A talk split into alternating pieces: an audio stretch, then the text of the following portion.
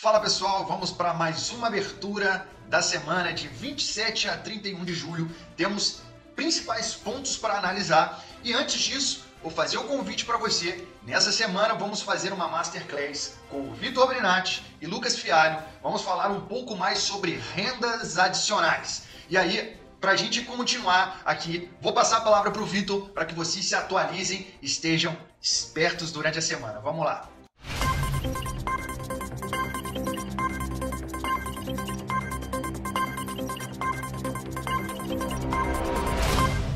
Fala galera, eu sou o Vitor Brinatti, então estamos chegando ao final de mais um mês, então estamos partindo para a última semana do mês de julho. Mais informações sobre as eleições dos Estados Unidos. Então a gente havia falado que o Kanye West possivelmente desistiria da sua candidatura, não foi bem o que aconteceu. Então o nome dele já aparece como candidato em, no estado de Oklahoma. É, ele já perdeu prazo em alguns estados, não consegue mais concorrer por, esse, por esses estados, mas o nome dele já aparece em Oklahoma. E ele fez sua primeira aparição pública, foi na Carolina do Sul. É, ele fez um, um, um, um discurso, né, e foi muito criticado esse discurso que ele fez. É, muita gente falando que ele está com problemas mentais por causa do discurso que foi falado. Então recebeu duras críticas. É, então tem que ser verificado como que ele vai reagir a isso e como que vai desenrolar a sua candidatura a partir, a partir de, de, de agora. Com relação ao Biden e ao Donald Trump, o Biden tweetou no sábado é, críticas ao Donald Trump falando é, com relação às atitudes que vêm sendo tomadas para combate ao, ao coronavírus e deixar uma pergunta no final, né? Como que um presidente toma essas atitudes que, poderia, é, que freiam é, pessoas que poderiam salvar vidas, algo nesse sentido. Então, são palavras fortes. A gente tem que ver como que o Trump vai reagir a isso é, e o que, que vai acontecer né, nessa corrida presidencial. O Texas, que era um estado é, totalmente republicano, historicamente republicano, poucas vezes um democrata ganhou no Texas, hoje ele se torna um swing state. Swing state, para quem não lembra, são aqueles estados decisivos, né, que não tem um lado definido, e quem ganha nesses estados tem grande, grande chance de levar é, a, a, presidência. Então, hoje o Biden está à frente do Trump no Texas. Então, uma porcentagem pequena, um ponto percentual, mas como o Texas é historicamente republicano, isso é algo que muda o cenário das, é, do, do estado em si. As eleições, ela praticamente já é, com Biden com 15% de, de distância em relação ao Trump. Então, ninguém sabe como que vai desenrolar no dia da votação em si, mas o Biden está com muita vantagem em relação ao Donald Trump. Na Europa, então nós tivemos o resultado do PMI, PMI verifica a recuperação da, da, da, indústria, a variação da indústria, e os resultados vieram positivos, tivemos resultados com 56 pontos, então é, acima do esperado, isso mostra que a economia global, a indústria é, global, ela vem deixando o coronavírus para trás, embora os casos estejam aumentando, e vem se recuperando bem. No Brasil, nós tivemos o Paulo Guedes entregando a primeira parte da proposta da reforma tributária. Então, é, abordou assuntos como o IVA dual e o CBS, né, a junção do, do PIS-COFINS.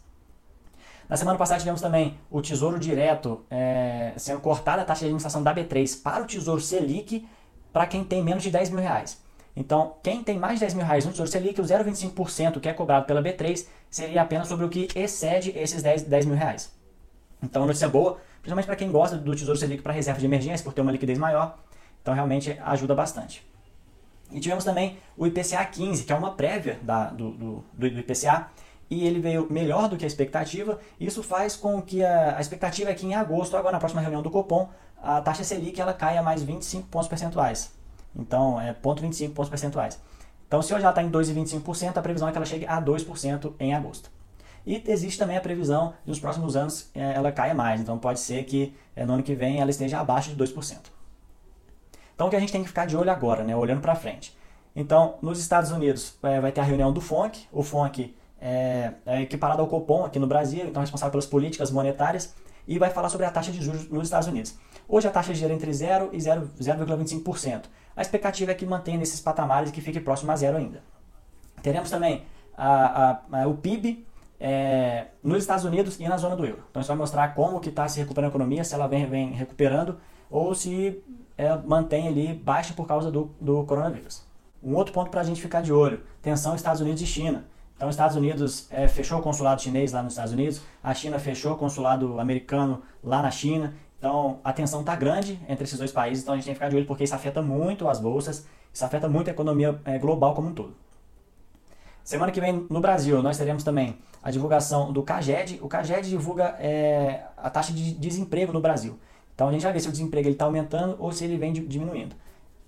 Então a gente tem que ficar de olho para ver como que a economia ela vem se recuperando no Brasil ou se ela continua em queda. E é, para finalizar, nós teremos a divulgação de resultado de 28 empresas. Na semana que vem. Então, de fato, começa né, a, a divulgação de, de resultados. Os resultados da semana passada já foram resultados acima da, da expectativa, tivemos VEG com um resultado muito bom. E agora, na próxima semana, teremos empresas como Ambev, Petrobras, Vale, Banco Bradesco, e ao todo teremos 28 empresas divulgando o resultado. Como eu falei, o resultado esperado já é ruim, então qualquer coisa que venha melhor do que o esperado vai ser algo bom. Então a gente tem que acompanhar, tem que ficar de olho para ver a recuperação da economia, se ela está recuperando de fato ou não. Então é isso, galera. É, eu chamo agora o Gleison Ramos para trazer mais informações sobre fundos imobiliários e FIX. Gleison é contigo. Obrigado até a próxima. Fala aí, galerinha da Tropa Parabelo. Então vamos continuando com as principais notícias relativas ao ramo imobiliário, tanto das ações quanto dos fundos imobiliários. Começando aí pelo, pelo IMOB, né, que é o índice que mede o desempenho do, das ações ligadas ao setor imobiliário. O, a situação é a seguinte, a, os balanços das empresas estão próximas, isso daí, devido a toda a gama aí de volatilidade do mercado, as ações estão ainda sem rumo direto para onde ir. Porém, muitas dessas empresas possuem bons fundamentos e acredito que no curto prazo, prazo realmente elas tenham sido impactadas, algumas mais, outras menos, menos, dependendo a partir do momento que elas não tenham conseguido efetivar as suas vendas. Porém, muitas delas é, a, abriram, assim como empresas do varejo, abriram vendas online e tiveram bons resultados nesse segmento, nesse segmento específico, em contrapartida com as perdas que ocorreram ali na parte de venda em loco, né? Da, da, com pessoa física, visitando imóvel. Porém, teve vendas que foram online. Então, vamos ter que verificar qual que foi a diferença aí.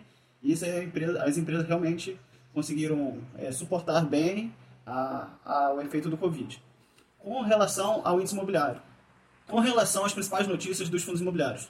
O objetivo aqui é, é tentar ver o que, que, vai acontecer, porém um fato importante ocorreu com relação ao primeiro...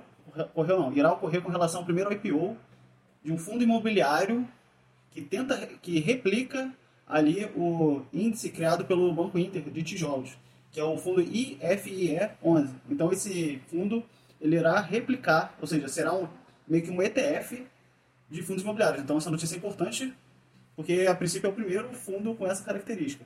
Ele tem alguns prós, como a baixa taxa de administração, certo?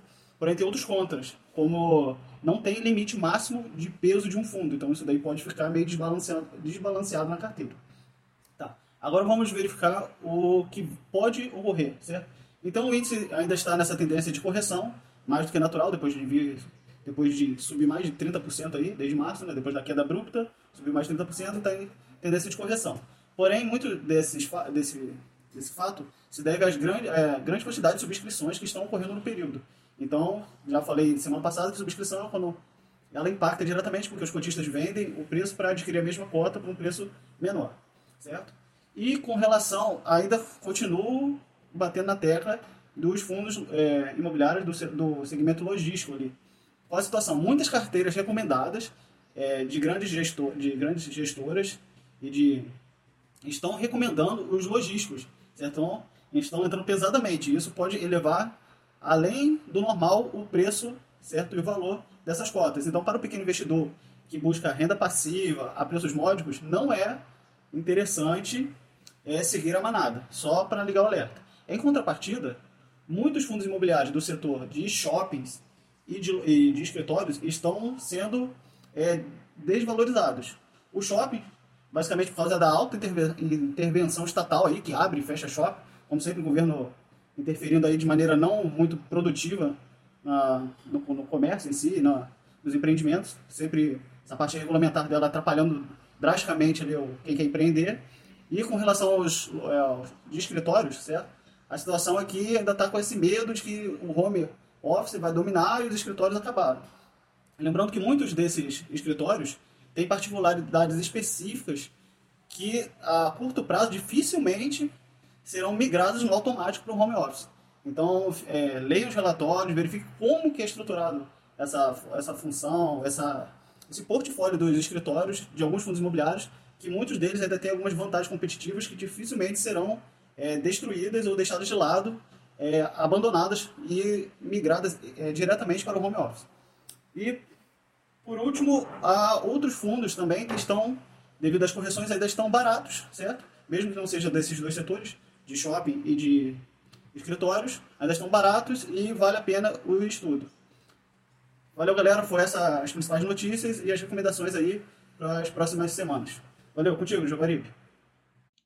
Finalizando aqui a abertura, a minha parte, vou comentar um pouco mais sobre ações. E são pontos extremamente importantes que observemos essa semana, que são os balanços de diversas grandes empresas. Se você tiver alguma delas, anote que é extremamente importante você acompanhar os balanços das suas empresas da carteira. Na segunda-feira temos Carrefour e Ipera. Terça-feira, CSN, Cielo, Minerva e Smiles. Lembrando que Minerva, a projeção do lucro líquido é negativo. Todos esses resultados de projeção de LPA, que é o lucro por ação, e as receitas, eu vou disponibilizar um link aqui embaixo do meu Instagram que vocês vão ter acesso a essas informações. Quarta-feira, Vale, Santander, Vivo, TIM, Localiza, Odontoprev e Eco Rodovias. Duas empresas aqui estão projetadas prejuízos líquidos, que a Localiza, a Rente e a Eco Rodovias. Quinta-feira, mais uma sessão de paulada de grandes empresas. Temos o resultado da Ambev, Petrobras, nesse caso, projeção também de prejuízo líquido, Bradesco, Eng, Transmissão Paulista, Usiminas e Feuri. Usiminas e Feuri também com projeção negativa do seu lucro líquido, na verdade, prejuízo líquido. E sexta-feira, os olhos voltam para a Gol, que são as principais empresas. Então a gente está vendo que tem bastante movimentações e o valor do Ibovespa fechou na sexta-feira a 102.400 pontos temos uma região de lateralização entre os 100 e 106 mil, que é o próximo ponto que tem que ser rompido numa busca de alta, que é por volta de 106 mil pontos, e a gente vai verificando durante essa semana. Lembrando que o fluxo novamente continua do mercado doméstico comprando em detrimento do fluxo financeiro em dólar. Então os gringos continuam saindo da bolsa. E isso faz com que o mercado doméstico movimente as principais altas ou não. Precisamos observar se o mercado doméstico, com cerca de 50% entre pessoas físicas e institucionais, e por volta de 50% dos institucionais estrangeiros, qual que vai ser essa movimentação. Então finalizo essa minha parte. Convido vocês novamente para acessar o nosso canal do Telegram para muito mais informações convidar vocês também para a nossa live quarta-feira com o Vitor Brinatti e o Lucas Fialho e aguardo vocês também no Instagram para as nossas informações semanais. Muito obrigado por ter assistido até aqui, curta esse vídeo, se inscreve no nosso canal e até semana que vem.